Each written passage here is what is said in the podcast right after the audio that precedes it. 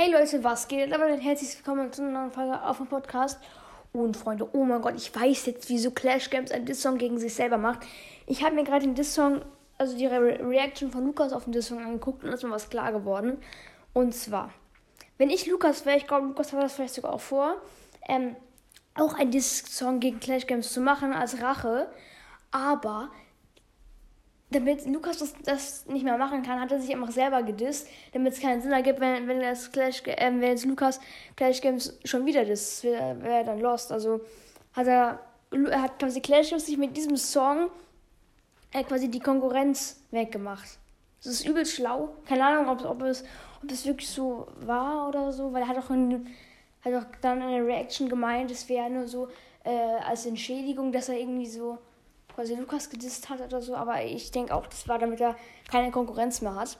Ähm, schreibt mal in die Kommentare, ob ihr den Mythos äh, cool findet und ob ihr auch glaubt, dass es wahr ist. Genau. Das war's dann mit der Folge. Die ging zwar nur eine Minute, aber egal. Genau, jetzt ciao.